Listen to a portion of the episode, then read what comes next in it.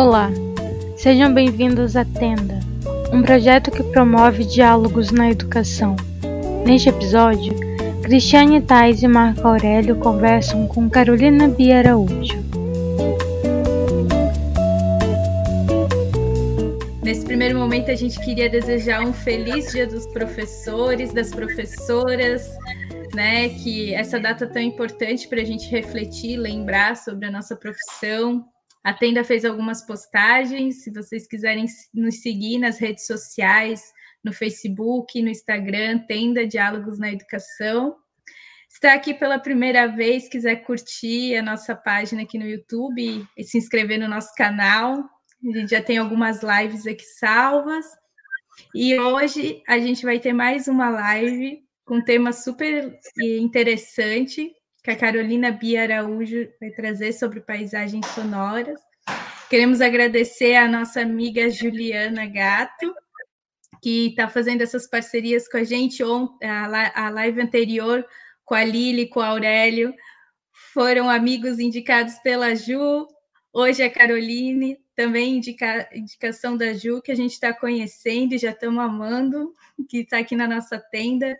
Boa noite, Ju. Boa noite, Marco. Boa noite a todos.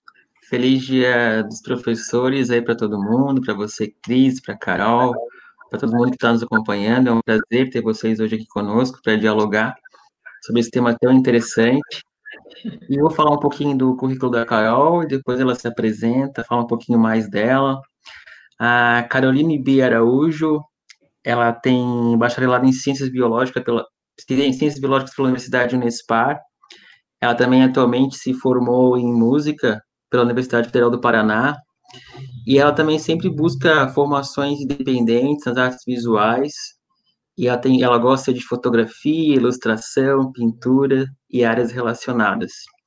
E entre os anos de 2011 e 2016, ela participou em projetos de desenvolvimento territorial, assessorando tecnicamente agricultores, familiares, no fortalecimento de redes de produção agroecológica na cidade de Antonina, no Paraná.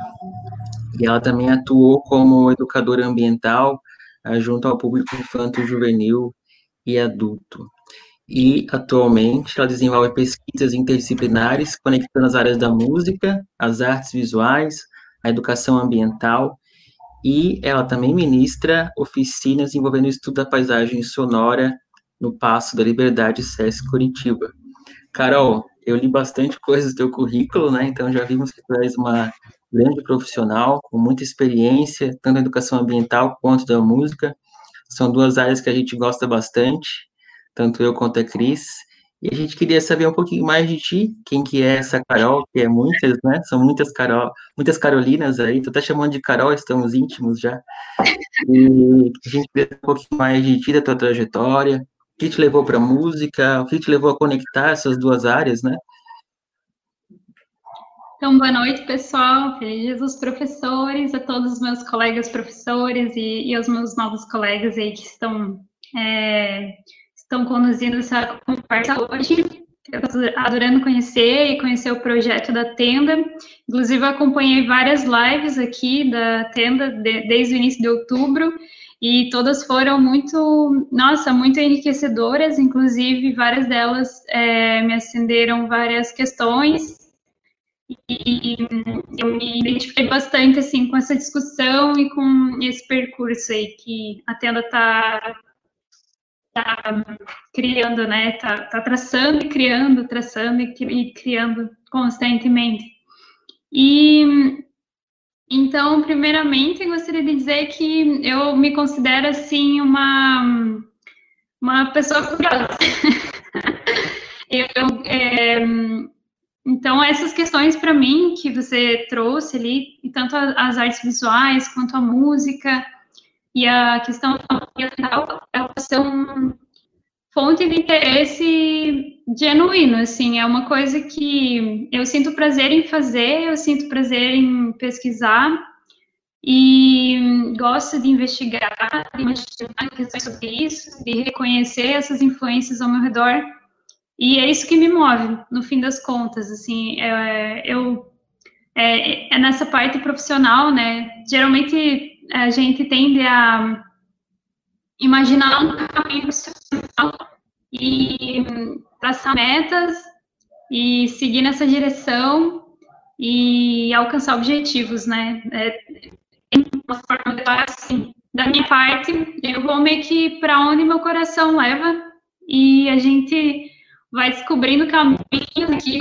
formas de viver, formas de estar e de se relacionar com as pessoas, né, de se aproximar das pessoas. Então, posso dizer que hoje eu estou aqui para conversar sobre isso e para reconhecer que já que vocês estão a trilhar, a gente vai trocar sobre isso a partir dessa perspectiva, assim, que é do afeto mesmo. E eu acho que isso se relaciona muito com a educação, né?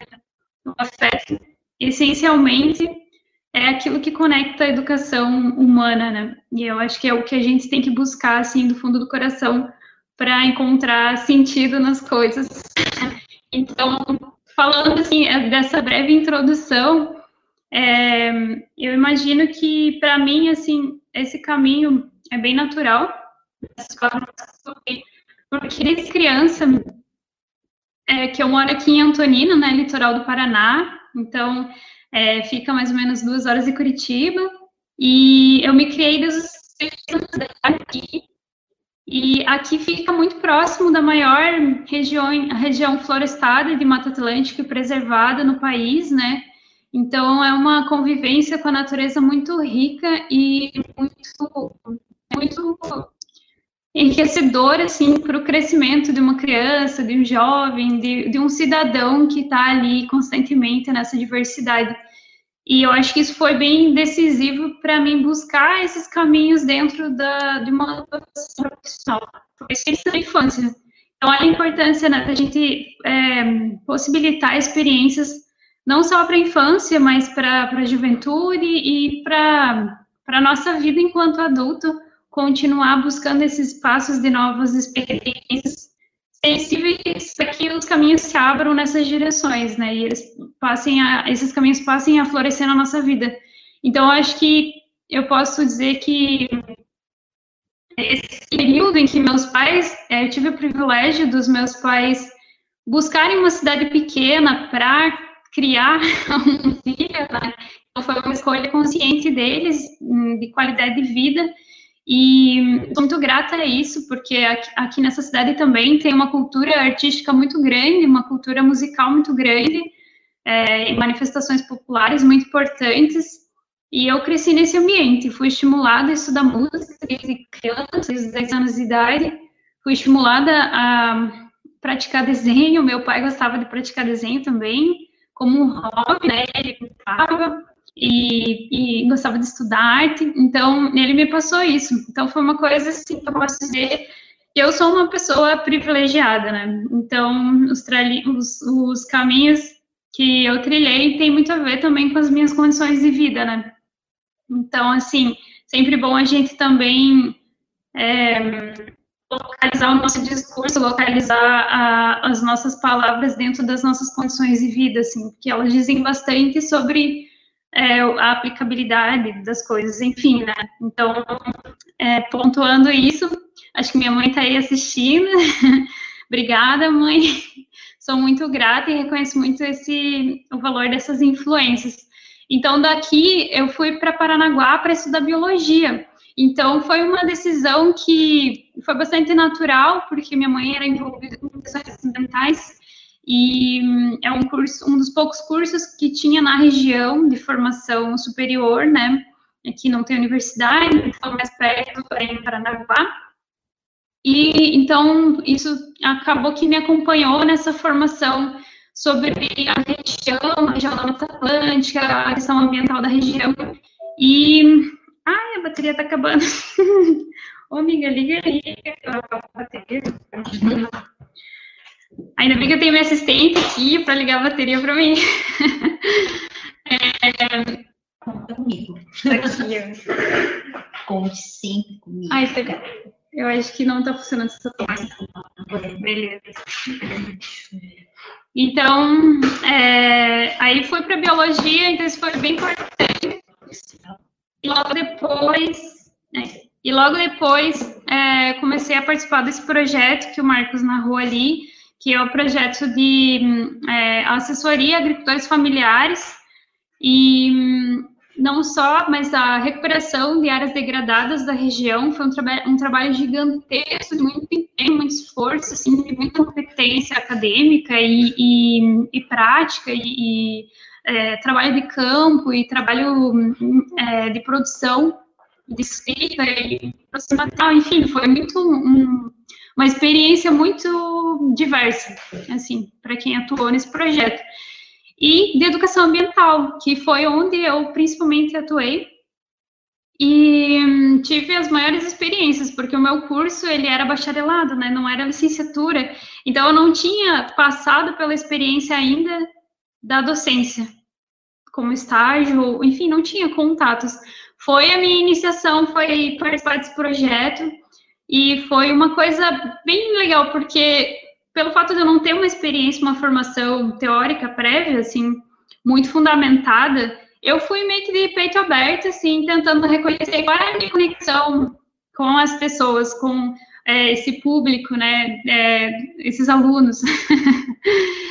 qual é minha, o que, que eu poderia passar para as crianças, o que eu poderia passar para os jovens, os adolescentes e os adultos, né, porque a gente também é, trabalhava educação com os agricultores, com os filhos dos agricultores, com o consumidor na cidade, e eu fui meio que assim, na intuição, e daí pesquisando e, e trabalhando a questão da agricultura ecológica, né, e do, da, do, das de consumo da, do, do, produto agroecológico, as relações que, que fazem parte desse universo da agroecologia, e foi para mim uma experiência muito humana, humanizadora, assim. Eu vi que a educação, ela é, na verdade, assim, tipo, ela é, é, são as trocas, né? As trocas que a gente faz e são, eu aprendo com o outro, ele, eu passo informações para o outro que às vezes ele não consegue acessar, né? E principalmente quem vive na área rural, os acessos são bem diferentes e ele me mostra coisas e mostra a, a floresta e conta histórias e, e tudo isso é isso aí. Daí a educação está acontecendo de, por vias muito é, espontâneas. Isso é muito legal. Depois eu fui, é, depois da experiência eu fui fazer o curso de música. E daí, com essa experiência da educação ambiental, eu comecei, comecei a estudar música eu comecei a fazer as conexões, porque eu queria essas conexões, né? Para mim, as coisas sempre tiveram sentido conectadas, assim. Eu sempre tentei, de alguma forma, cruzar meus interesses pela arte visuais, pela música e pra, pela questão ambiental. Então, no curso, é, eu estava numa livraria, comprei um livro que se chamava Orquestra da Natureza, durante, acho que foi no segundo ano de curso. E quando eu vi aquele livro, eu pensei, ai meu Deus, encontrei uma coisa que eu queria encontrar. e fez muito, tipo, só de ver aquele livro, daí eu levei para casa, comecei a ler, mas eu já sabia que eu tinha encontrado ali um caminho, uma forma de pensar essas conexões e, enfim, uma história de vida, né, para ter como referência. Esse livro é do Bernie Krause, depois eu posso passar para quem quiser a referência certinho. E é um. É, então, minha mãe mandou ali, só localizando, né, o projeto RAPS, que é o projeto de recuperação e áreas de preservação permanentes da ONG Ademadã, que fica aqui em Antonina, né, Associação de Defesa do Meio Ambiente e Desenvolvimento de Antonina. E foi é, um trabalho muito, muito precioso mesmo, assim. Então, a partir disso, eu comecei a pesquisar essas conexões da educação ambiental e da música, né? E a questão da, de como localizar isso na educação, na prática da educação. E culminou no meu TCC, que foi exatamente uh, o título da live, o estudo da paisagem sonora para como ferramenta para sensibilização ambiental, né? E então, e vou, vamos debater esse tema aqui hoje. Eu acho interessante na tua fala, Carol, que a, o que a gente aqui na tenda tenta sempre trazer, que é essa questão da interdisciplinaridade na educação, né? Que nenhuma área em si dá conta da complexidade de formação integral, seja da criança, do adulto, enfim, a gente está sempre em desenvolvimento, né?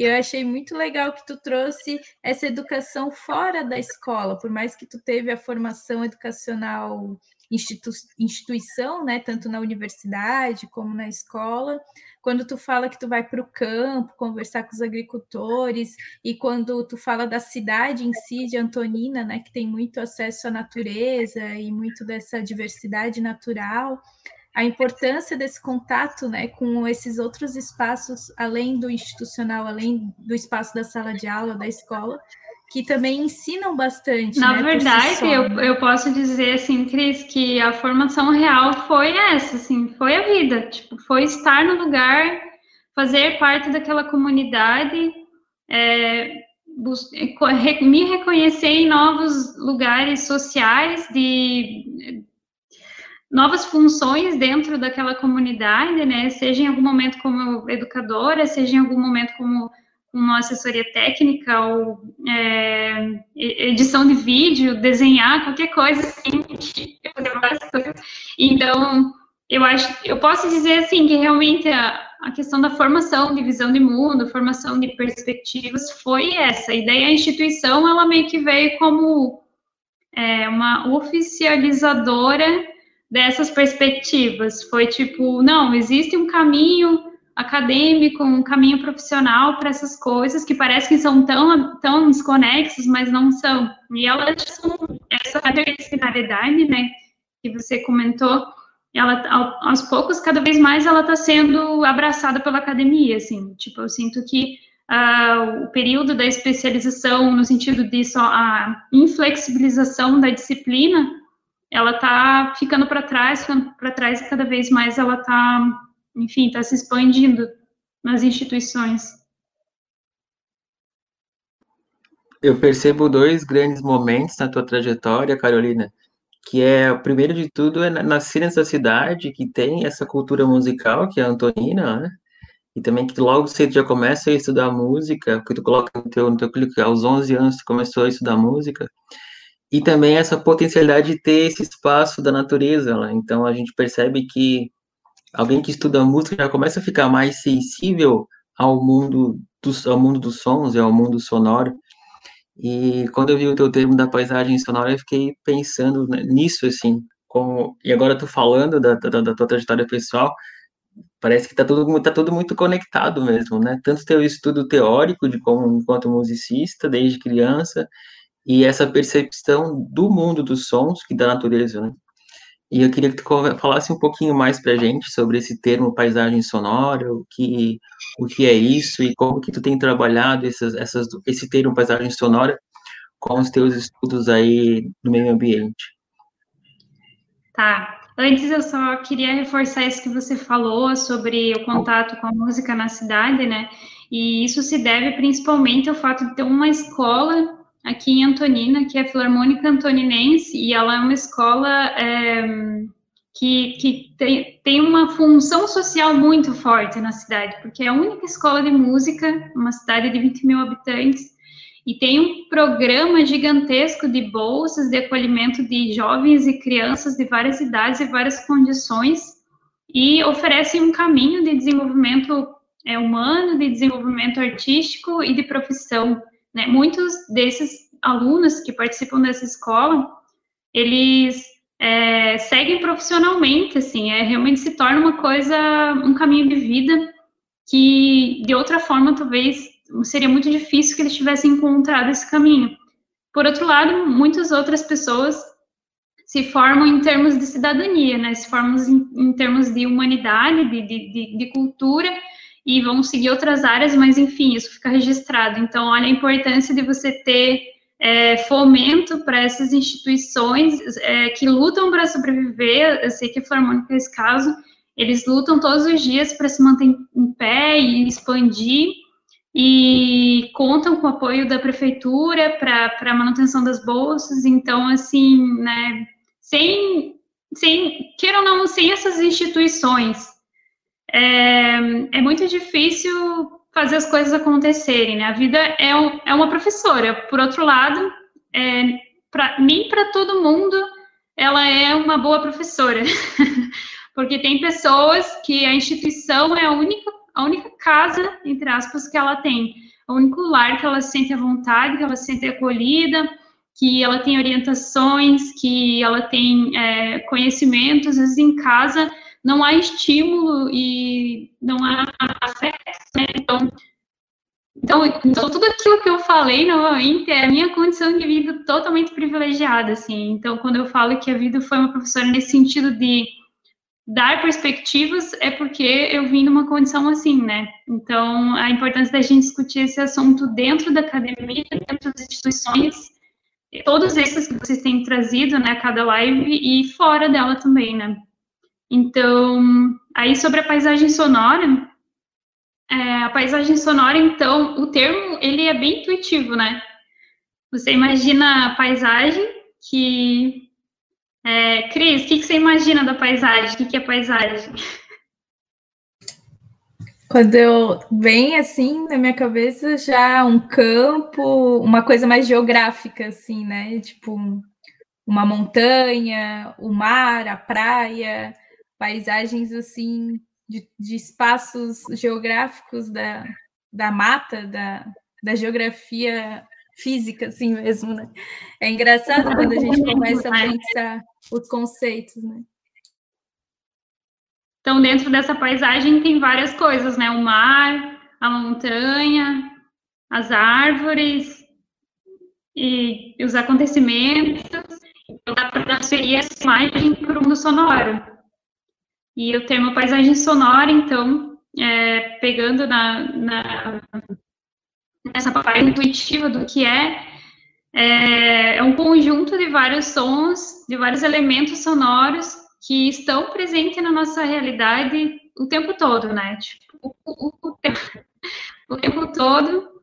E dentro de casa temos as nossas paisagens, os nossos horizontes sonoros, fora de casa a gente tem, a gente tem na cidade, a gente tem na floresta, e, e assim vai, né? Cada local uma dimensão diferente de paisagem, mas a verdade é que nós estamos rodeados o tempo todo de informações sonoras que estão é, influenciando, que estão nos é, conectando com sensações, conectando com pensamentos e trazendo conhecimento, trazendo informações sobre a nossa realidade. E daí eu queria trazer uma atenção para o fato do nosso sentido do ouvido ter um, um alcance muitas vezes muito maior do que a visão. Se você tem um muro na tua frente, você enxerga um muro. Mas você pode ouvir o que tem atrás do muro, o que tem atrás da casa que está atrás do muro, o que tem atrás lá na montanha, passando um vento, batendo nas folhas.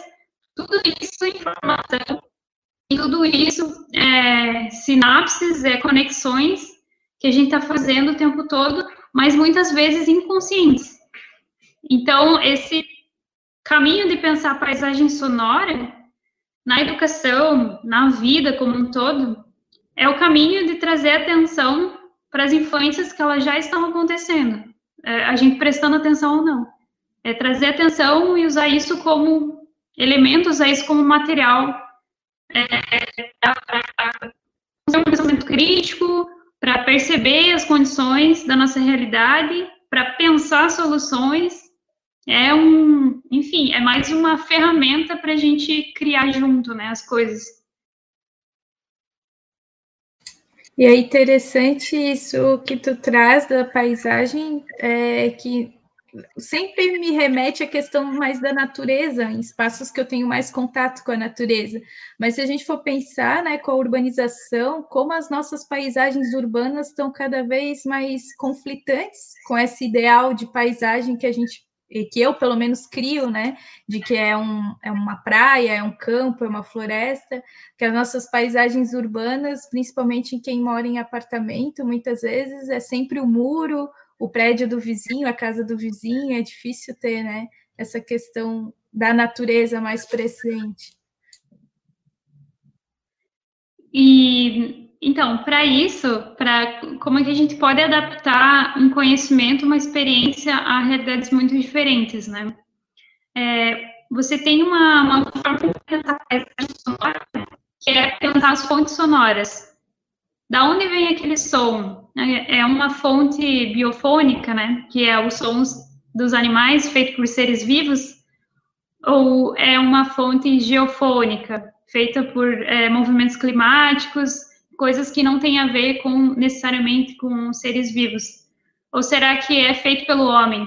Que daí é o conceito de antropofonia. Então, quando você é, localiza essas fontes, você tem uma visão de que situação está a tua realidade. Se você não tem nenhum som biofônico, você não tem nenhuma vida que não seja o ser humano é, construindo aquela paisagem, então a gente tem a gente tem uma informação sobre a nossa realidade, né?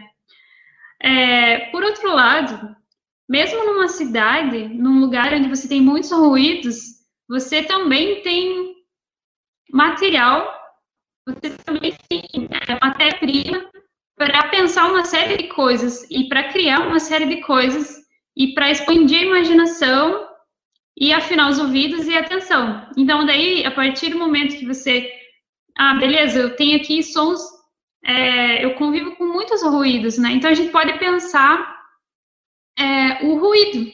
Por que não? Vamos pensar o ruído. É um, e, quais são as características desse ruído?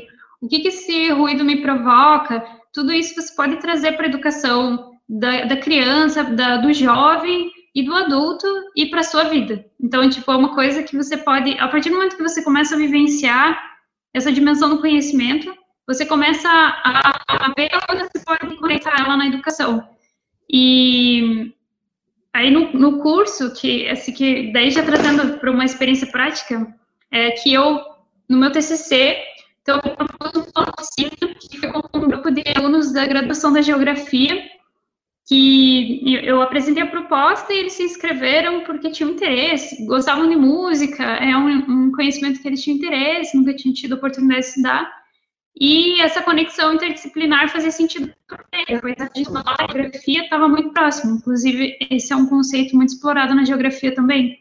Então, é, daí eu apliquei várias atividades com eles durante é, três encontros, que foi assim, é, semanais, e que passou por escuta, atividade de escuta, atividade de criação, atividade de improviso musical e atividade de, de compartilhamento de impressões. Então, foi uma experiência, assim, que mostrou que não importa a idade, não importa a área de conhecimento, aquilo vai despertar os sentidos. E a gente vai despertar vai despertar diversas conexões, diversas memórias, memórias da infância, memórias afetivas e, e novos sentidos, né, para as vivências. Então, fazer uma perguntinha para me direcionar mais aí. Tem algo interessante que tu sinaliza, Carolina, e que a Cris também sinalizou, que é justamente o, a, nós somos educados para olhar, né? Nosso primeiro sentido é a visão. Então a visão é é a nossa parece que é a nossa primeira porta de entrada para o mundo para o mundo sensorial. E às vezes a gente esquece os outros sentidos, como a audição, o olfato, o paladar, etc. E eu fiquei aqui pensando em como a paisagem sonora, assim como a paisagem visual, ela é carregada de signos, né? Porque se eu pensar na casa da minha avó, por exemplo, vem um monte de imagens, vem o fogão a lenha, vem o chão de madeira, vem, sei lá, ela lavrando a terra, por exemplo. E quando eu penso nos sons, eu vou lembrar do galo cantando, que não tem na cidade, por exemplo, que aqui em casa nunca escuto um galo cantando, mas lá no sítio eu ouço ou, por exemplo, o som do sino de uma igreja, né, no fundo, daquela pequena igreja no fundo da cidade. Então, os, os, sons, eles são signos que marcam um lugar, né? Os sons são, são uma espécie de signos, signos sonoros, né? E, e como que esses sons, às vezes, eles vão se extinguindo também da nossa, da nossa vida? Como que eles, que alguns sons estão se extinguindo, e parece também uma preocupação da paisagem sonora, né?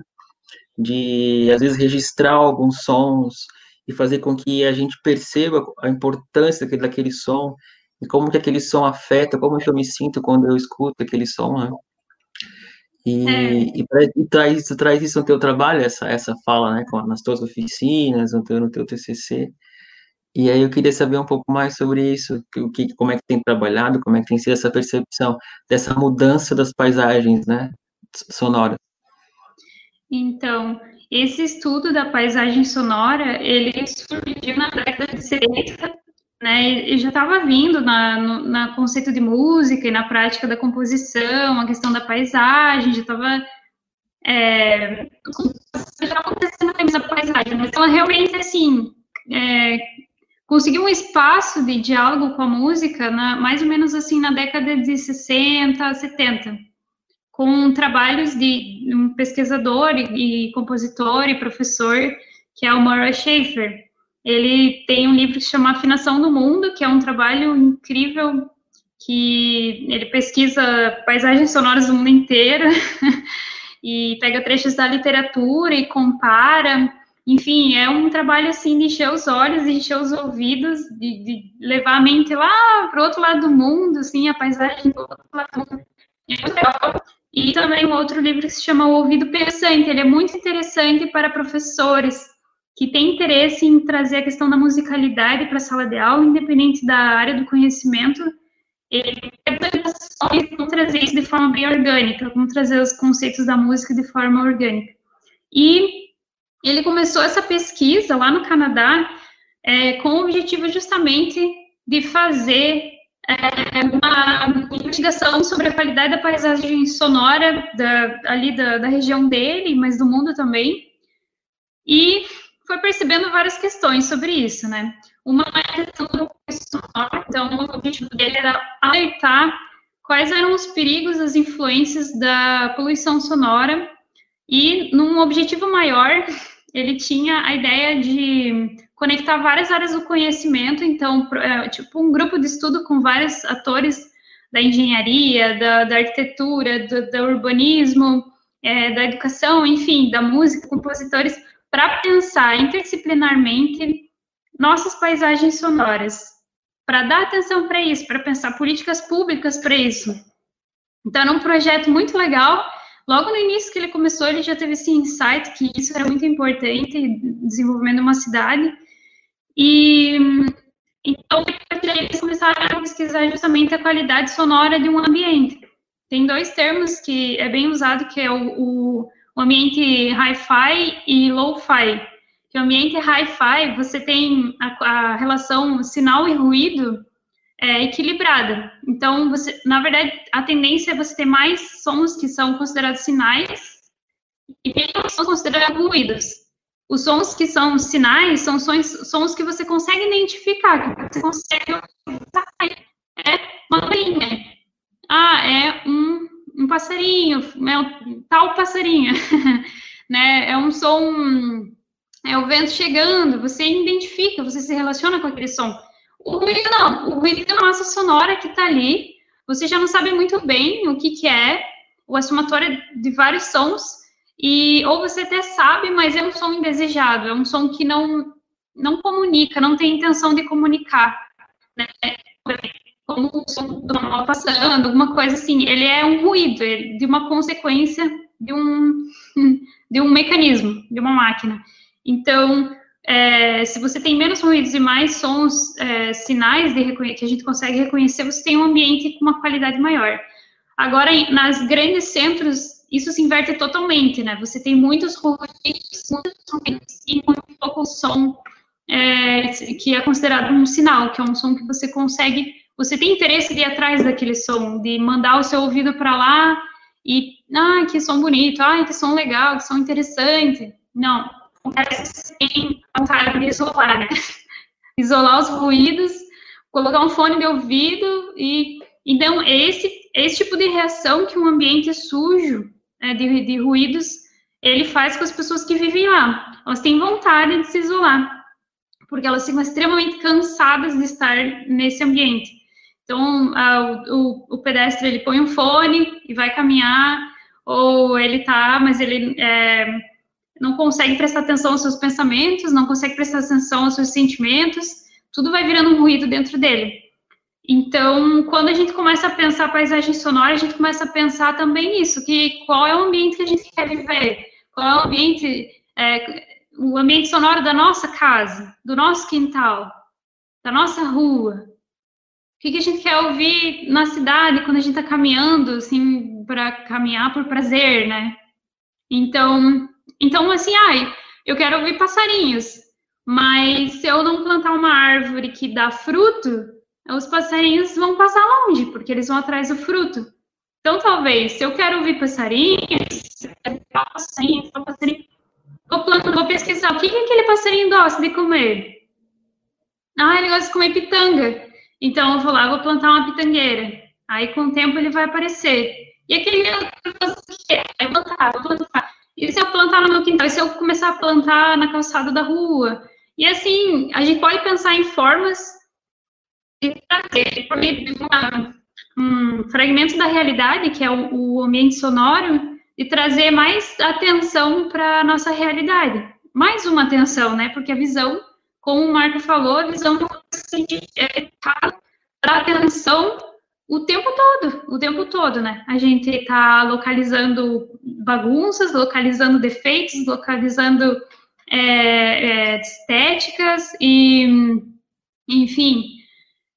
E então daí também questão assim que quando você passa a ouvir o mundo lá fora com outro nível de atenção, talvez você comece a ouvir melhor o seu universo interno também.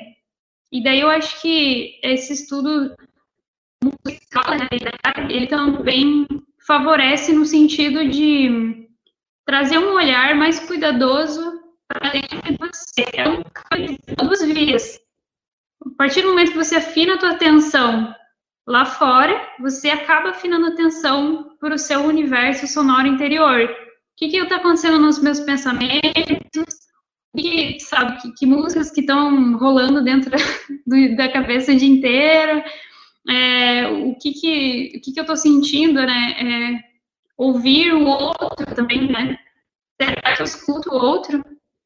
Será que na educação, principalmente, o quanto eu estou atento à necessidade do outro, à potencialidade do outro, potencialidade do outro? A gente percebe com esses, com esses autores, compositores como Schaeffer, também o John Cage, uma grande preocupação em, em trazer o, o ambiente sonoro como possibilidades para a própria música, né? Porque por muito tempo a educação musical foi pensada apenas como ensinar instrumentos musicais, ou ensinar a cantar, ou ensinar a ler as notas de uma pauta musical, ou para ser educado musicalmente, você deveria aprender a tocar flauta, ou tocar piano, ou tocar violino. Então, toda educação musical passava necessariamente por esse mundo dos instrumentos musicais, o canto, e é maravilhoso, com certeza, mas o que, o que tu traz pra gente, cara, hoje é uma outra possibilidade, né? Uma possibilidade de pensar o universo sonoro como uma fonte inesgotável de criação, né? E criação de, de modos de não só de não só modos artísticos, mas modos de pensar a própria realidade, pensar o próprio sistema, né? E aqui tem uma pergunta muito interessante que a Sara Elisama da Silva está fazendo, que ela pergunta o seguinte, ó, Carol, como você considera possível desenvolver esse trabalho a respeito da paisagem sonora na educação infantil, considerando que os aparelhos tecnológicos transformaram o modo das pessoas ouvirem? É, na educação infantil, é, eu acho assim que as crianças, essencialmente, eu vi isso numa outra live também e concordei plenamente que quem precisa se educar não são as crianças, é o adulto que precisa se educar. Então, elas estão com o ouvido bem atento, elas estão com os olhos bem arregalados e, e é a gente que eu acho que às vezes não se conecta com esse universo, com essa potencialidade da criança ela é puro sentido. E então talvez se a gente, se a gente professores, viver mais isso na nossa vida, no nosso dia a dia, na hora que a gente acorda, na hora que a gente vai passear, que a gente estar atento para essa questão, estar atento, num sentido geral, a gente vai encontrar caminhos para expandir esse universo. A gente vai encontrar. A criança ela já está pronta para fazer qualquer coisa. Assim. É, muitas vezes esse acaba sendo um, um trabalho muito necessário para o jovem, para o adolescente que já começa a se fechar, né? Que já começa a atenção dele começa a ficar muito direcionada, muito objetiva, muito preocupada, né? E, e talvez com o jovem e com o adulto é um trabalho urgente, sim, urgente. A criança ela ainda está no universo muito sensorial, então ela está fluindo nisso. Agora, realmente, que é, eu imaginei que a Sara comentou também em relação a, por exemplo, a educação à distância, né? Que tudo você faz pelo computador. Você é diferente você estar tá sentado no gramado com as crianças e o que a gente está ouvindo? O que está acontecendo? Vamos lá, vamos desenhar esse som, vamos. A gente agora está, pelo menos nesse momento, atrás de uma tela e está ouvindo um som metálico sair do outro lado da tela eu estou até segurando o microfone. e, e como é que a gente traz essa, or, essa forma orgânica de ver paramentado por um monte de tecnologia, né? Tipo, então, por outro lado, as pessoas têm uma vida particular. As crianças, depois que elas saem das suas redes, depois que elas saem dos seus aparelhos, elas têm uma vida real, elas estão ouvindo coisas. Então, durante é, o contato tecnológico, você pode orientar ela de forma que ela consiga que ela consiga produzir, coletar, registrar sons e depois ela traz e mostra o que eu fiz e envia para ela. É, olha esse som que eu captei, que legal. E daí ela vai trabalhando, vai orientando para que a criança consiga fazer isso sem o professor, para que o adolescente consiga fazer isso sem o professor, na, na intimidade dele, na vida dele. Então, eu acho que tem ferramentas tecnológicas muito boas também. Tem várias plataformas que é, dão suporte para a criação, né, para criação musical, assim, que, que, que tem é, várias, várias, é, vários ritmos, e daí a criança tem um site que é muito bom, que eu vou anotar ali porque eu não sei se eu lembro agora, mas ele dá é, várias ferramentas para você e colocando ritmos e timbres e tirando, e a criança vai improvisando em cima daquilo e ela vai montando do jeito que ela quer. Não só a criança, né? O jovem e o adulto. Inclusive, eu fiz isso com o pessoal de geografia e eles se divertiram muito, assim. E foi uma prática musical. Na segunda encontro, que eles nunca tiveram nada musical antes, assim. Foi uma loucura, foi, foi muito divertida. E eles, eles improvisaram, fizeram ritmo, bateram palma, bateram pé para ele, ele. Então, assim, dá para fazer, sabe? E, inclusive, a plataforma tecnológica, ela pode trazer várias outras ferramentas. Você pode criar uma música é, por meio de algum programa, alguma coisa, coletando sons, você grava com o celular, né? O, aluno grava com o celular vários sons que ele acha muito legal, que ativa a imaginação, a memória né? Dá para trabalhar de várias formas. E você, daí você pode ver um jeito de juntar sons, criar uma música, né? Copiar e colar, cortar e colar os sons, as, as gravações. Então, assim, dá para fazer. E dá para, inclusive, desenvolver uma percepção crítica desse universo tecnológico também. Talvez isso seja muito importante, né? Porque a criança está entrando nesse universo do, dos aparelhos muito cedo e estamos uh, perdendo controle na rotina, perdendo controle de várias coisas.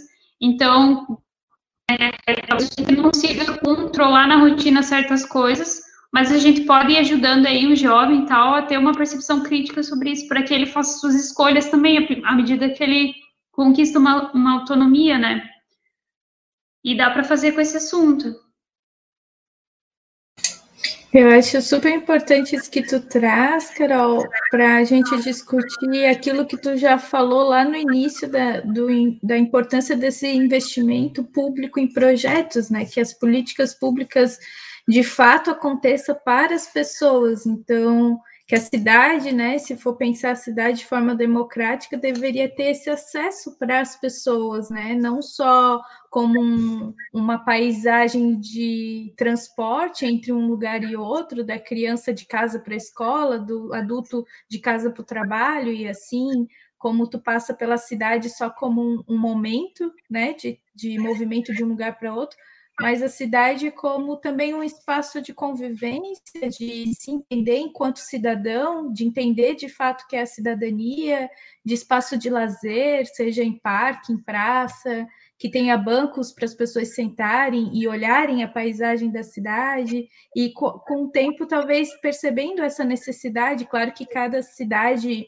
tem a sua própria identidade, né, sua própria diversidade sonora e, e cultural, mas quando a gente fala em cidade nesse sentido, sempre vem à mente a cidade urbana grande, né, com prédio, carro, moto, é, publicidade e coisas muito mais visuais do que sonoras, né, pensando muito mais o visual, como o Marco falou.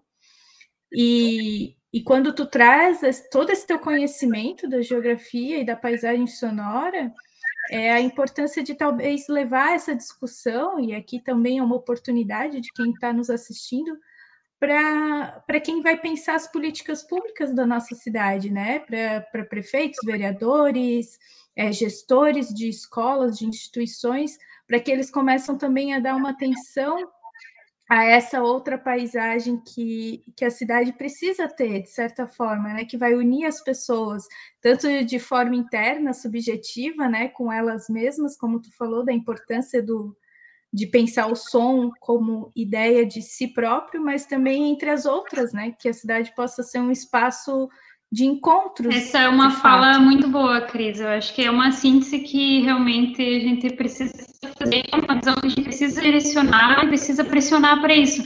Parece bobeira pensar assim, ai, ai, vamos pensar a paisagem sonora da cidade, tantas outras preocupações, a gente vai pensar que som que a gente quer ouvir mas não é, veja só a quantidade de aspectos da vida que afeta quando você para para perceber o que, que a paisagem está causando nas pessoas que estão passando por ali. Quantas outras ações desencadeiam o estresse da cidade? É o estresse do motorista, o estresse do pedestre, o estresse do, do, da violência, enfim, meu, do cliente que chega na loja e vai brigar com o cara é muita, é uma assim, é uma coisa alimenta a outra, não tem, é, é, isso é inevitável. Esse gente é um ser muito sensorial, é um ser muito reativo, emocional. Então, como você mesmo, você falou, eu,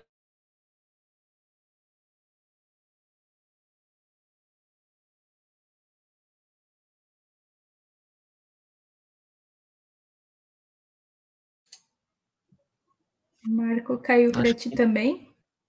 Sim, mas vamos ver se ela volta. Vamos esperar um pouquinho, ver se ela volta. A gente até quer pedir que vocês acessem as redes sociais da Carol, que ela também vai colocar várias coisas dessa que ela está discutindo lá. Quem quiser. Outra. Ai, que alívio. Então, é, enfim, e é muito simples resolver isso, se for parar para pensar. Se a prefeitura contrata um músico para pensar políticas públicas para paisagem, para pensar isso, tem acessibilidade para pensar isso, é um, um, biólogo tem muito. Essa, esse assunto da paisagem sonora extrapolou. Começou na música, mas já extrapolou a música. Não, é, já está geografia, a tudo já está se para isso. Inclusive, desde eu vou até trazer uma questão que é bem importante colocar aqui, é, que é a questão do efeito do ruído sistemas naturais. Mas é uma questão muito, muito, muito importante de se pensar também quando a gente fala de política pública e o sentido de criar, de pensar isso para a convivência das pessoas, para uma qualidade de vida mas também para a questão da natureza, porque a gente está falando de crises ambientais gigantescas que estão se desenrolando no mundo inteiro, no Brasil inteiro, há muito tempo, e temos que pensar soluções. Então, é, a questão do ruído ela é muito importante na, na questão da crise ambiental, porque é, já está se entendendo que, além que a diminuição da biodiversidade, da quantidade de vida ela se dá não só pela perda de habitat físico do animal, perder a floresta que ele vivia, perder o rio, a, a, é, o rio é poluído, o peixe não consegue mais viver ali, perda de habitat, mas também a um, intensa poluição sonora e os ambientes naturais estão tendo que conviver. meu, isso jamais passaria pela cabeça que o ruído é uma coisa que está acabando com a biodiversidade. Mas tá, e para você ver como as relações elas são muito delicadas, muito delicadas. A gente não percebe, mas está lá acontecendo.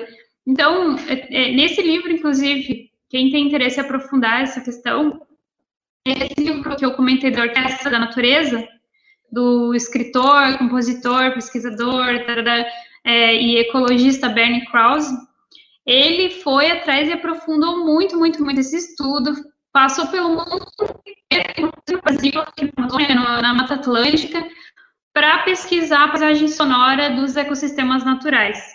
E ele fez isso durante muitos anos e comparou trechos na mesma época, no mesmo lugar, ao longo de anos, e foi descobrindo que a mata a mata está ficando silenciosa. A mata está ali, mas ela está silenciosa. Ela, é, os seres que viviam ali, os animais que viviam ali, estão indo para outro lugar e estão deixando de existir. Então, assim, por quê? Eles pensam, mas por que disso? Então ele foi, foi, foi investigando e, foi, e, veja, ele começou como músico, ele não era ecologista. Quando ele começou a pesquisar esse assunto, ele virou ecologista. Ele foi, foi formando, se capacitando, até que ele entendeu que é, na natureza, entre os animais, qual que é o principal via de comunicação? É a vocalização. Os animais estão, os pássaros estão cantando, a onça está rugindo, o macaco está gritando, é, o grilo está tá, tá assoviando, enfim.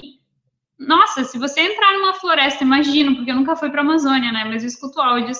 Você entrar na Amazônia, é, é, não existe é, originalmente na floresta.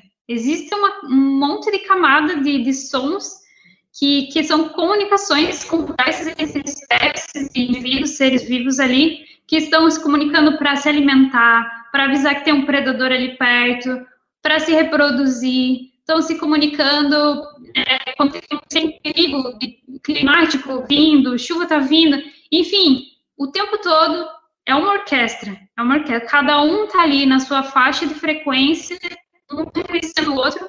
Isso é muito interessante. Imagina que é um tecido que, que os fios são todos separados, mas cada um tem o seu lugarzinho nesse tecido. Cada um tem uma faixa de frequência que ele vocaliza. E o outro da mesma espécie está ouvido, porque reconhece aquela faixa de frequência. E o outro de outra espécie está ali. O pássaro é mais agudo, né? O, o, a onça é mais grave, cada um se escuta porque tem um lugar naquela bagunça. Aí, o que que acontece? Tem um avião passando a cada cinco minutos em cima daquela floresta. Você é assim, né? Tá pior do que cidade. Muda de país para país. Mas tem regiões em que o tráfego aéreo é constante. E aquele som do avião a gente escuta vindo de longe, o avião nem aparece, a gente está escutando. E daí ele passa por cima e ainda demora mais uns cinco minutos para desaparecer aquele som. Então, assim, som, ele não está ali sem afetar nada. Esse som está afetando diretamente essa malha sonora que precisa desse silêncio é, é para fora da floresta para poder se ouvir.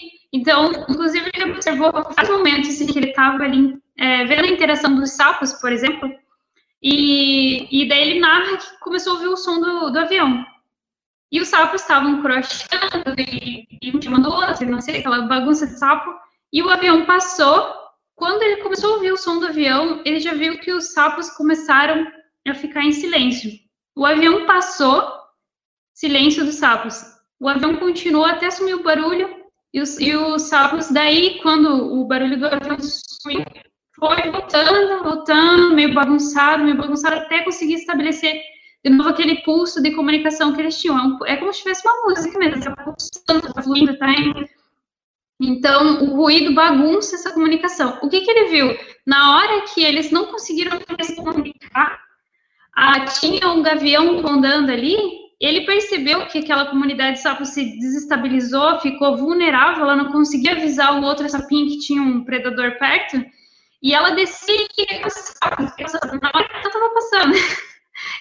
É incrível. Então, tipo, veja, um avião tudo bem, o gavião está se alimentando, mas em termos de desequilíbrio ambiental, né? Veja como interfere um, um ruído de fora e está ali o tempo todo interferindo naquela vida que para de não consegue se comunicar. Então, quando a gente pensa em políticas públicas, a gente pensa nos espaços de convivência para o ser humano e lógico, daí a gente vai querer trazer árvore frutífera para a cidade, é, talvez regiões de, de gramado e mais, é, para a cidade, para as coisas, para a vida se desenvolver.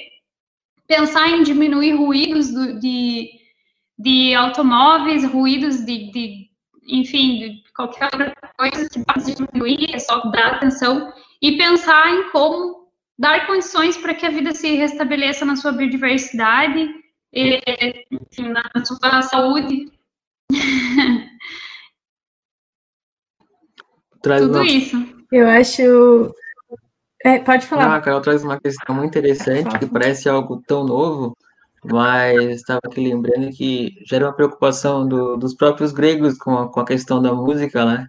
Que eles diziam que tinha alguns modos uh, musicais que poderiam afetar a alma dos cidadãos, né? Então, e é isso que a Carol está dizendo, que como que os sons afetam o nosso corpo e a gente acaba não percebendo como que, né, o que que esse som está fazendo comigo, me deixando estressado, irritado, feliz, alegre. E é muito importante essa tua discussão, Carol, para nossa, nossa atualidade e, sobretudo, na educação, né? Que essa questão da tecnologia, que a gente, a gente hoje é dominado por algoritmos, como já falávamos em alguns dias atrás, em uma outra live, que a gente não escolhe mais nada, né? Tudo, tudo é sugestionado e, na verdade, é uma sugestão que é mais uma imposição do que uma sugestão, né? Então, essa figura de um educador, que também é um mediador, que vai levar né, os seus estudantes, os seus alunos para conhecer esse, essas paisagens sonoras, para conhecer esse outro mundo, ela é, é, fundamental. E por isso que, quando tu falas, eu fiquei pensando nessa questão da educação sonora, que está para além de uma educação musical, né? Está junto, mas está tá num âmbito muito maior, né? Que é a gente se conscientizar de todos os sons ao nosso redor e como que ele nos, como que esses sons nos afetam, né? Perfeito. É, até o, o, no que o Marco falou e o que tu estava dizendo, é, a importância de se colocar também como parte dessa, dessa malha sonora, né? Não só na nossa produção de ruído, mas como parte enquanto ser vivo que precisa dessa malha sonora para se entender e se comunicar com os outros seres vivos, né? Porque a gente se sente muito topo da cadeia da natureza, como se a gente fosse outra coisa e a natureza outra coisa, né? Como se a gente não fizesse parte da natureza. E, e aí a gente produz esses ruídos que, na verdade, também nos afetam, né? Porque a gente está se distanciando cada vez mais do todo, né? Dessa, desse, desse, equilíbrio sonoro que é próprio da natureza. Né? É isso aí. Eu acho que talvez assim como é, que a gente pode deixar para todo mundo que, que quiser vivenciar isso, né? E assim, sem complicações em nada, é simplesmente vai para um lugar em que qualquer lugar que você quiser parar, você e começa a ouvir o que está acontecendo ao seu redor. Só isso. Começa ali ouvindo o que está no chão, no gramado em volta, vai ouvindo o que está ali na rua na frente, o que está na outra rua lá longe, o que está vindo lá do céu, o que está vindo lá, aquela massa, tem uma massa, tem uma coisa estranha que eu não sei o que, que é. Vai ouvindo, vai ouvindo. Aí vai para outro lugar. Vai lá no bosque da cidade. Senta ali, começa a ouvir, começa a ouvir. E, cara, as coisas vão acontecendo, sabe? As, as, as inspirações vão vindo, as ideias vão vindo. E é isso, assim, começa ouvindo, só isso. E, e faz isso ser uma coisa, uma rotina. Então, aí a gente começa a, a horizontes, assim, Carolina, a gente queria te agradecer por esse diálogo tão bonito e dizer que foi muito, foi muito legal para mim também relembrar algumas coisas que eu já, já, já havia lido sobre esse tema e encontrar na tua pessoa essa profundidade, né? Não só de conhecimento que a gente percebe, mas de experimentação, né? Porque isso é muito mais de sentar mesmo ali e experimentar esse mundo dos sons. Então, gostei de expressar a nossa gratidão, a minha, né? E depois eles falam um pouquinho mais, de te ouvir falando, que foi muito bonito, aprendi muito. E também agradecer quem, quem esteve conosco aí. A Carol vai deixar essas referências todas, esse essa bibliografia, esse calhamaço que ela nos, nos representou hoje nas redes dela. E a minha gratidão. Muito obrigado por esse diálogo tão bonito. Eu também agradeço muito, Carol, pela oportunidade de te conhecer, de te ouvir. Foi um aprendizado enorme para mim, que sou da, da, área da infância, pedagoga, aprendi muito com a tua fala. Com certeza a gente vai levar essa tua reflexão de parar e começar a ouvir as coisas com outra, de outra forma, né? Porque você abriu muito os nossos ouvidos. E agradecer dizer que a tenda está sempre aberta. A gente com certeza pode fazer outros diálogos, porque tu tem um conhecimento enorme que não cabe só numa live. E fica aqui o convite para a gente continuar, se tu quiser finalizar, dizer alguma coisa. Bom, agradeço vocês dois, então, a Cris e o Marco, cada um com seu arcabouço de conhecimento e experiência. Fiquei muito feliz também já estudou esse assunto, é uma coisa que já estava dentro dele também, e trouxe também, conseguiu trazer essa questão muito pertinentemente, e a Cris também com várias intuições. E é isso aí, meu. Acho que a gente está no caminho, vocês também estão num caminho maravilhoso aí na tenda. É, com certeza essa tenda já está funcionando, só de estar tá conversando, o conhecimento ele está se enraizando, vários, vários caminhos possíveis. E então é isso, agradeço a todo mundo que estava aí assistindo, é, meus familiares,